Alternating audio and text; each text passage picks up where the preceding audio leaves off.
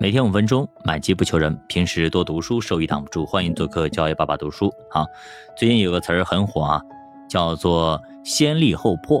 以前呢都是先破后立，现在来一个先立后破，啥意思啊？开会里边讲了这个词，对于我们接下来一年甚至三年的投资和市场的风向非常重要。那么破和立，它其实是呢是辩证统一的关系。那么在破与立中间。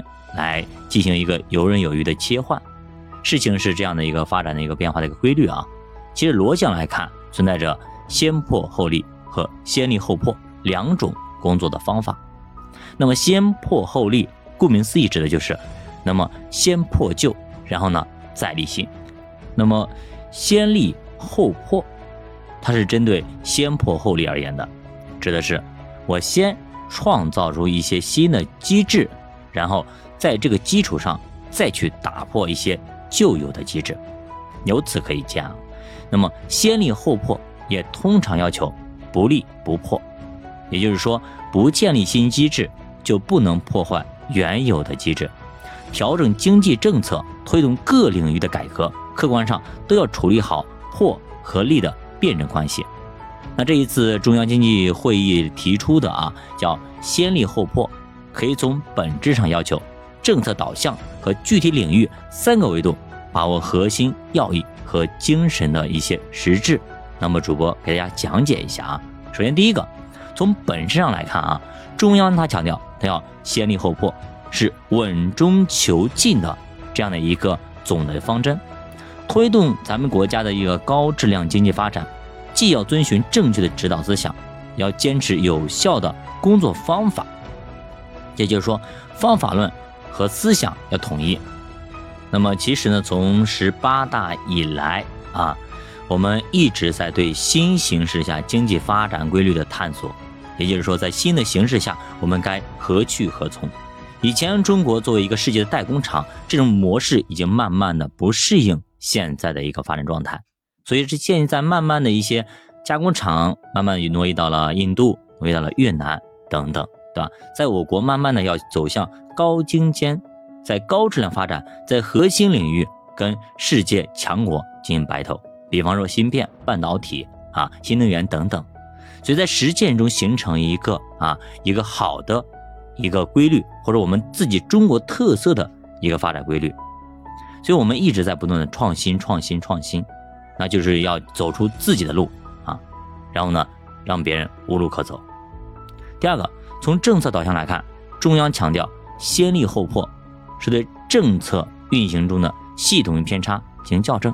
一方面，对少数的地方和部门要先破后立，甚至只破不立，来进行纠偏。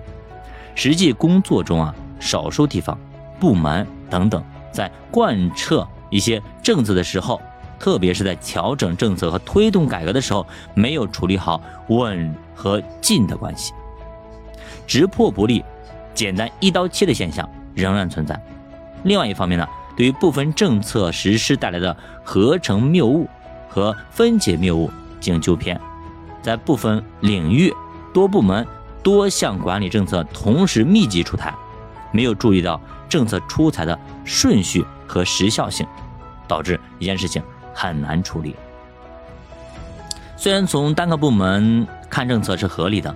但是从全局来看，出现了政策合成谬误的问题，也就单一部门，我觉得，哎，我执行这个没问题，但整体来说它不行。比方说啊，那单一部门觉得啊，我往这方面拉是对的，但是整体来看，你这方向是错的，对吧？我们要统一起来，往一个方向使劲儿，不然的话，那么五个人往左，五个人往右，跟拔河一样的，最后呢，就造成了原地不动的这样的一个情况。所以各种政策层层加码的同时呢，会有不同的问题出现。这些问题呢，那么肯定存在。那么在实践中，在执行中，要把一些错误的给纠正过来。所以这次开大会也强调啊，要先立后破，有助于协调统筹政策，校正政策偏差。也就政策是好的，对吧？国家出台了很多利好政策，但是为什么落到地方就不行呢？就执行不下去呢？很多利好为什么就没有实行下去，或者没有一个好的见效呢？释放了太多的利好给了股市，给到一些经济，但是呢，最后好像老百姓不买单，还是拼命的存款、存款、存款，对吧？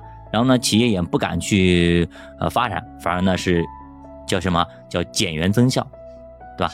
大批量的银行也好，也保险公司也好，大批量的这种企事业单位也好等等，都在拼命的裁员、裁员、裁员，对吧？像某我们宁波地区某些银行，对吧？直接二零二四年就是定指标了，直接裁掉三千人，啊，我不知道其他银行是不是效仿。